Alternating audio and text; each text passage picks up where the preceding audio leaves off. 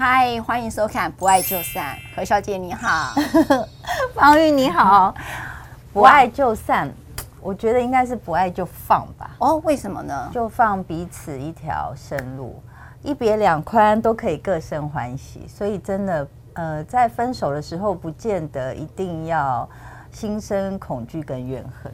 等等等等，我们跳题了，就是说，你从一个人妻变成了灰单哈，就是单身。嗯这个心情会是什么？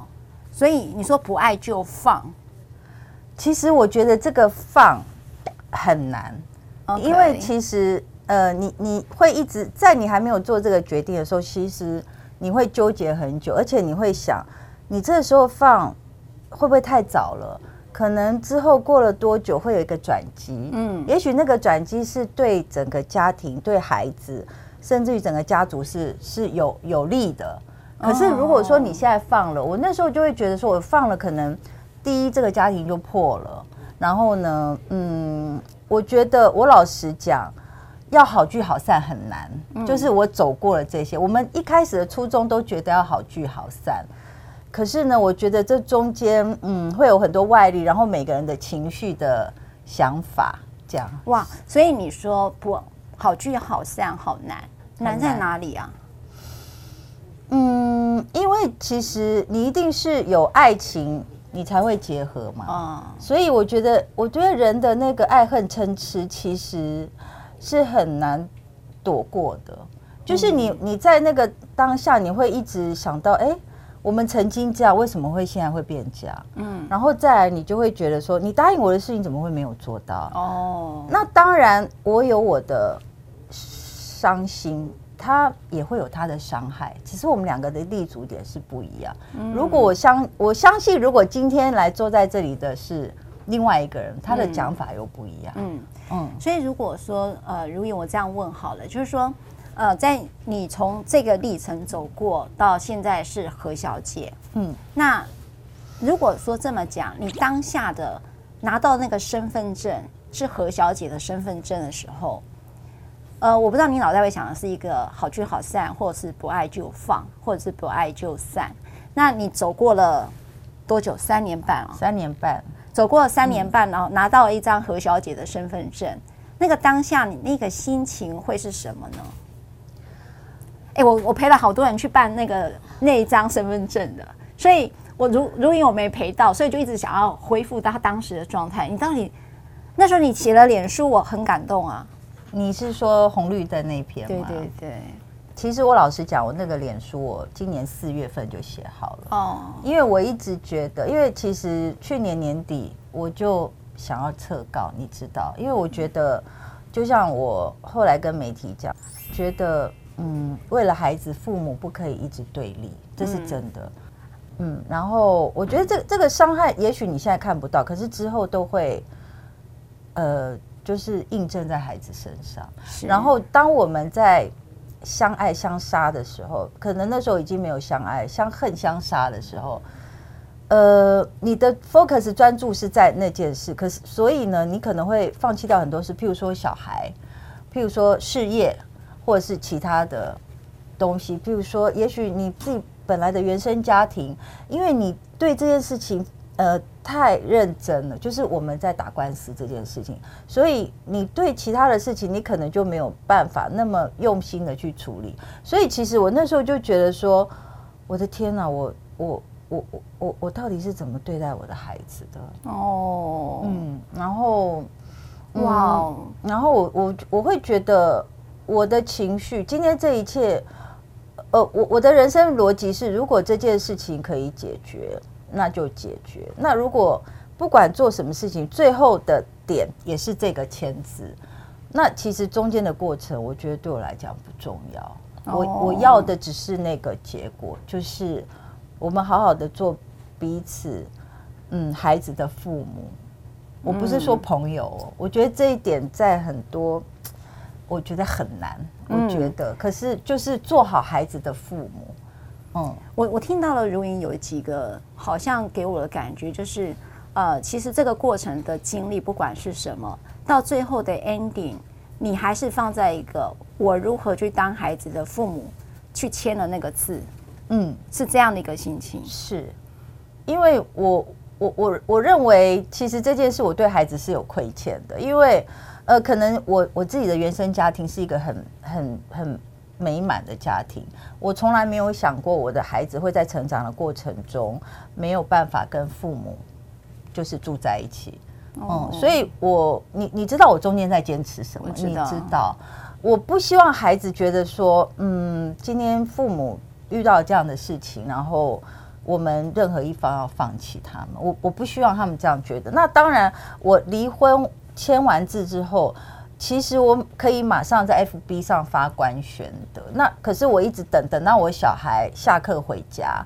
然后我我有两个孩子嘛，我就分别打电话给他们，我就跟他们说，嗯，不不管外面说什么，然后爸爸跟妈妈今天在法院签字离婚，然后我我我就告诉他们说，嗯，除了妈妈的身份改变之外，一切都没有改变，嗯，我们还是很爱你们的爸爸妈妈，嗯嗯，然后我还跟他讲说，妈妈会爱你到地老天荒。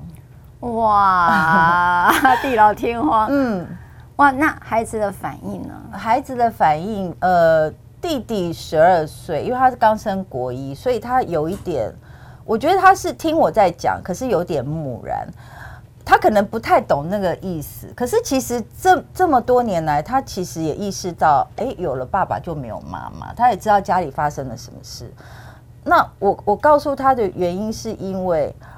嗯，因为他们兄弟曾经在几年前意识到这个事情的时候，他们有偷偷的讨论，就说爸爸妈妈要离婚，是不是我们做错了什么事？嗯嗯，那当然这件事情我在做妈妈的我不会知道。那我被告知的时候，其实我非常心痛。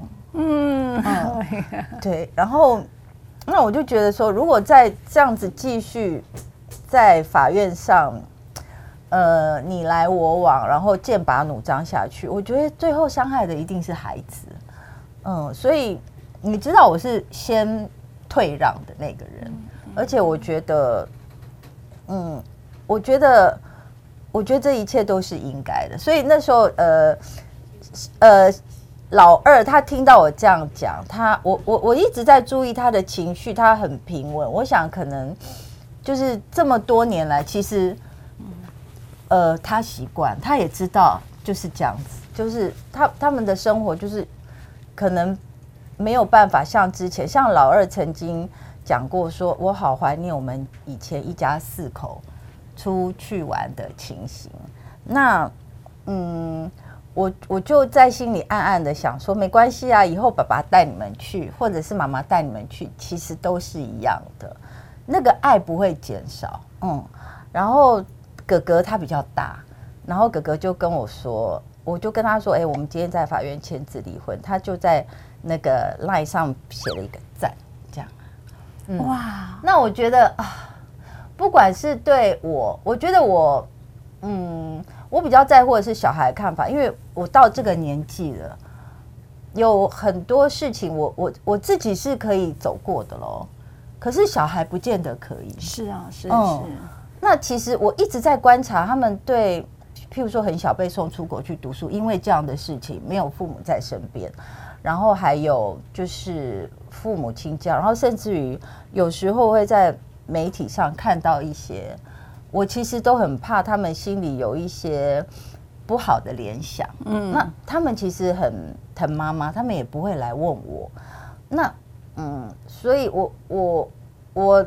其实我一直是等到我要签字的时候，我才跟他们讲这个事情。那我想之后，我那天不是跟你说好这件事情解决了，我再来要努力修复我的亲子关系。嗯嗯，其实在我心里是有那个 schedule 的。你知道，如云就是说，你刚才在讲孩子的反应哦，应该说很多的女性都会卡到这个点，就是说。我到底该不该决定？因为可能我的婚姻困境已经陷到这个泥泥泥淖当中了哈。我到底该不该因为孩子而继续坚持？就是一个好像那个形式上有爸爸跟有妈妈的一个家庭，他们经常在这里头很难不爱就散或不爱就放。那个不放其实不是来自于跟 couple 另另外一方的不放，是来自于放不下的是孩子。嗯。所以，到底在一个婚姻困境当中，你决定放的那一个 moment 是什么样的一个观点，会让你同意，或者应该讲说那个勇气去放？因为你刚才有讲到孩子，其实你知道有好多那个有人留言给我，他说不爱就散，好多人看了哈，那就会私讯我，他说赖律师，你可不可以多讲一点？那怎么去看待孩子面对父母离婚的这个议题？他因为他一直走不过这件事，我觉得应该是，呃，小孩已经这么大了，他们其实后来据我所知，他们会跟他们的同学讲说，其实他们也知道父母的感情不好，只是不知道可以撑多久。哦，所以其实我觉得，嗯，我后来才知道说，其实。我一直在想为他们维持这样的一件事情，可是问题是他们早就知道了，而且他们在算到底你们还可以我还可以忍耐多久？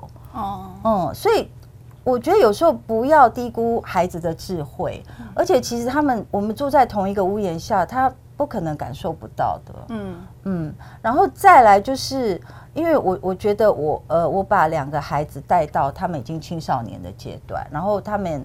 也也要出国去读书，那我觉得，嗯，我我在这个部分我可以自我清理了，就是这么多年，嗯、我觉得这是一个，嗯，很多人觉得我很很不理性，很很感性，太就是理呃感性重于理性，可是其实赖律我跟你聊过。我我心里是有一个 schedule 的，我是有那个层次的，是。嗯，然后当然在这些譬如说呃，很多外界人觉得说，哎，那你应该中间要做点什么，做点什么，我没有的原因是因为因为我很关注在我的小孩身上，我觉得那个就是当你分开的时候，你无论如何你都会觉得以前陪他们的时间不够，嗯，那所以那时候我就觉得说，其实时间差不多了，我我再这样。下去的话，其实可能会变成一个疯狂的妈妈。哦，所以你觉得婚姻品质，应该讲说家庭的品质如果没有很好，其实，呃，其实孩子也会不快乐。当然，因为其实譬如说他们有时候跟我讲话，我都会觉得很烦躁或是什么之类。因为我其实，嗯，我心里有很多事是不能讲的。明白，明白。嗯、所以，呃，所以我听如云讲，我有一有一点小分享啊、哦，就是说。呃，很多人认为分手这件事情对孩子不好，可是实际上，呃，在我们做食物的人哈，包括有一些有一些学者也就去调查，他就说，哎，其实他就被他朋友问，是不是呃离婚这件事对孩子不好，应该为孩子再继续努力跟坚持。所以很多的女性，尤其是女性是母亲的话，他们会卡到一个很大的关卡，就是我是不是自己还努力不够，才让我的孩子去面对了这件事。我应该对我的婚姻再继续努力一点，所以就会产生刚才如云讲到的一个罪恶感。也就是说，那个不爱就放那件事要走历程走很久。当然，我看到如云的时候，我必须讲，如云第一次我第一次看到他说，会觉得你这样的人怎么跟我处理法律？他浑身发抖，一直发抖，然后一直哭，一直发抖。我在讲什么？然后瘦的跟鬼一样。对，他非常非常瘦，所以他那时候。在我面前的时候，我坐在那，我想说，这个当事者我怎么处理他的案子啊？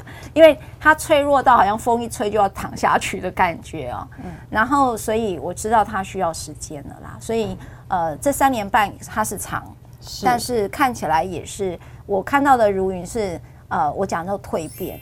你们现在看到的她是我觉得长大的女孩了哈。就是我看到原先第一次看到第一眼她，然后每一个月再看到她。他又不一样，因为那时候每个月都要出庭，你知道有多痛苦吗？我那我那你们是律师，你们是职业不一样，可是对我们而言，我会觉得啊，好好人干嘛去去去法院？然后为了这事，然后一直搞不定，所以其实那时候，然后我又我又在拍八点档，其实我非常非常煎熬，然后我又很很想念我的小孩。哦，对啦，那时候他嗯卡在这里，也没办法好好的陪自己的孩子。那。经历诉讼的过程当中，其实不是一件容易的事。嗯、那如果你正在经历，你有没有什么建议？就是如果你正在经历的，呃，一一一般的朋友，就是所有的朋友，你会有什么建议？要特别，因为你蜕变的很快。他其实大家讲三年半很长，就是在律师眼中，他其实是有历程的。那他的历程是从恐惧一直走到力量出来。我是等到他力量出来之后，我才真正去处理他的离婚议题。我没有让他一下就去呃面对真正的那种真正的法庭那种对立性啊。那真正法庭的对立性其实对是很可怕，真的那个会带来很带来一个还没有准备好的人来讲会伤痕累累，就是会。很多层的伤害了哈，所以我们通常在做家事案件的时候，一开始如果看到他这么大的 trauma 呃 trauma 的话，还有这么多的恐惧，我会等到他的力量。那后来如云其实呃力量其实是出来的，你你要不要分享这一段力量怎么长出来的？怎么长出来？我觉得一定就是，我觉得这就是嗯创伤后症候群，刚开始一定是没有办法接受的，嗯、然后。慢慢的就是，其实每一天你都因为中间两个人会有一些拉锯嘛，不管是彼此律师还是当事人，然后或者是其他旁边的猪朋狗友之类的，对对，然后所以其实我觉得每一次我只要碰到他的他跟他有关的事情，或者是说呃方玉他们在群组上跟我讲一些什么事，我那天心情就很糟。然后一开始我要进。就是一开始要去法院出庭的时候，我记得我跟你讲过，我前面两个礼拜会开始紧张，然后出完庭之后，后面两个礼拜又很沮丧。等到我快要好的时候，又要出下一次庭。我其实是这样一步一步走过来的。然后就是我觉得，呃，方玉跟我讲过一句话，他就说这个事情只能交给上天，你不知道他什么时候会结束，可是。你就是一边过好你的日子，我们一边一边来等待这个最好的结果。嗯，哦，所以我那时候其实我我就很快速的思考一下我，我我将来想要追求的人生目标是什么？当然，我要先把我自己安顿好，我才有办法过好我自己，我才有办法去照顾我的孩子。嗯，我觉得这点非常的重要。然后，我觉得呃，我会去想对方曾经对过我的好。呃，这个想想这个不是要你再去怨恨，再去纠结，然后再去再去挽回，不是，就是这样，你会很容易原谅对方。嗯，我觉得当你对对方，因为对方的事情我们没有办法去干涉，他怎么想我们没有办法管，可是至少我们可以造就的是我们自己。当你不再怨恨对方的时候，慢慢你就会祝福对方。当你到这个程度的时候，你就会发现。嗯，还有什么是过不去的呢？嗯嗯，所以如果回头再看这一段走过呃离婚好了这一个阶段的时候，如果你这么讲，你回头去看这一段历程，你如果要整理出那个排序给所有的朋友哈，因为他们也正在困境当中，那个准备会是什么？你觉得如果最重要一件事情会是什么？最重要的一件事情就是，我觉得要把自己先安顿好。对，因为自己没有安顿好，你会很慌。我我我我就是要跟如云，也是跟各位朋友在讲，就是说，其实，在所有的关系里，好，所有的关系，不管你是亲子或伴侣关系，或者甚至你到跟律师的关系，或者你要进入到诉讼，如果你自己没有把自己安顿好。所有谈关系这件事情都是枉然，是，对，都是枉然。嗯、你只会让所有状况本来不好也会更不好，嗯，好的可能也会变不好，是。所以我一直是等到看到一件事情是如云变好的时候，我知道这件事情会 ending。我确实是在看到如云变好的时候，我知道说这件事情快要到一个变成单身的一个如云了，何小姐了。那这个就是我们在陪伴的过程中会看见的。好，那我来讲一下法律哈。那呃，因为这个这个协议的内容是如云都不可以讲的哈。但是法律上，我可能在这边就教导大家几件事了哈。就是说，关于我们在离婚的时候啊。那我们刚才一直在讲准备哈，那当然如云讲到很多孩子的事，那很多的无论是爸爸或者是孩子的爸爸或孩子的妈妈，大概都很介意的哈。那就是我们在讲会处理监护权，那我们在台湾称之为侵权，好，国外称之为 custody，就是呃监护权哈。那这个监护权指的是权利，事实上是后面那个义务，有没有行使？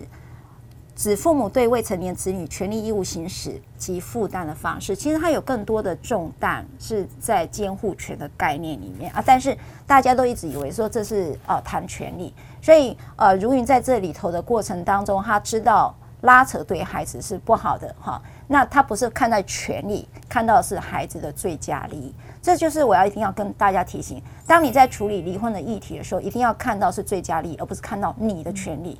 其实这是义务，不是权利。哈，那到底什么叫做侵权呢？哈，跟各位解释一下，它分作两个，一个就是身上的照护权跟财产上的处理。所谓的身上照护权，就是孩子住在哪，像譬如说如云的孩子，他就不在台湾嘛，哈，他就只说居住的指定权在哪里。那还有个惩戒，本来就是呃监护人对孩子有所谓的教养权，哈，还有保护教养的义务啊，哈，交还子女的义务啦，哈跟权利，还有身份上行为跟身份事项的同意权跟代理权，譬如说他未成年的话要结婚，是不是要经过同意啊？哈，还有抚养义务以及赔偿义务，哈，赔偿义务是指说呃在规定上面。如果你是他的监护人，那如果小朋友，譬如说举例了哈，可能做了什么错事情，造成别人的伤害，那也要负损害赔偿责任，这个也是监护人的呃责任哦。还有关于离婚会面交往，这也都是属于侵权的内容的一部分。那关于财产的一个照护权呢，是指什么呢？就孩子的特有财产哈，就是孩子的财产，我们都称之为特有财产，他有个财产管理权。那么他对于他财产行为具有法定代理权哈。那这个指的是什么呢？举例来讲，呃，有一些我们要立契约，譬如说小朋友要签约的话，那这个情形下要经他是限制行为能力人，那么就要经过这个父母亲，也就是监护人的同意。还有特有财产的使用收益权，你不能处分哦，他只是使用收益。可能孩子有一些红包啊，你代为做保管，哈，这种叫使用收益权。还有为子女利益的处分权，譬如说你帮孩子买基金啊，好像要赎回，有没有？这是为孩子的利益的处分权，这也是可以的。所以侵权的内容就是分作这样的一个内容。那在通常我们在做离婚的处理的时候，就会分这个侵权是共同侵权呢，哈，共同监护还是单方监护？那共同监护的意思是指说，呃，你们一起共同做决定，但是你们还是可以再做约定，哪一些部分是要单方做决定，哪些是共同决定。单方监护权倾向，你也可以约定哪一些东西是可以共同决定，呃，哪一些东西是单方决定，都是可以的。所以呢，这就是我们一般处理在离婚案件当中，处理到小孩议题的时候，父母亲应该讨论的事情。但是我要再重复一件事情，考虑的都应该是孩子未来的规划。绝对不是你的权利，或者是我的权利。好，今天谢谢如云来，嗯，谢谢方宇。你最后有没有什么一句话给各位不爱就散的朋友呢？嗯，我觉得这条路其实不好走。然后，其实我在走出来，我我我其实没有做很多准备的，我只是那时候突然觉得我没有办法再接受那样的生活，然后那不是我想要的。那我走到中途，甚至于三分之二的时候，我其实还是频频回头看，因为就是毕竟就是还没有达到我想要的那个预期的成果嘛，你就会一直质疑说自己是不是走错了、选错了。可是呢，我觉得，嗯，路越长越走，前途越明。你越清楚自己的心智，你越坚定自己想要的是什么。然后我觉得我现在终于嗯得到我想要的，然后我觉得这个果实其真的是非常甜美。那当然我我不鼓励离婚，我觉得这个是很不得已的选择。可是如果真的走到这一步，嗯，我觉得你要听从自己的心。一个人没有办法可以忍耐过一辈子，因为这是不道德的，真的。我们每一个人生下来都是人生父母养，我们都有自己的人权，我们有权利去选择自己想要的幸福。可是这幸福当然是前提是建造在不能伤害任何一个人的份际上。嗯嗯，所以我说这条路很难，所以真的如果没有。很大的意志力，还有你有很强的后后援支援系统，其实真的很容易中间就被淹没。嗯，讲得真好。如云，你有没有看我们不爱就散了？有啊，有啊，有啊。那就欢迎大家订阅、按赞、开启小铃铛，分享给你的朋友哦。谢谢，谢谢如云，谢谢，拜拜，拜拜。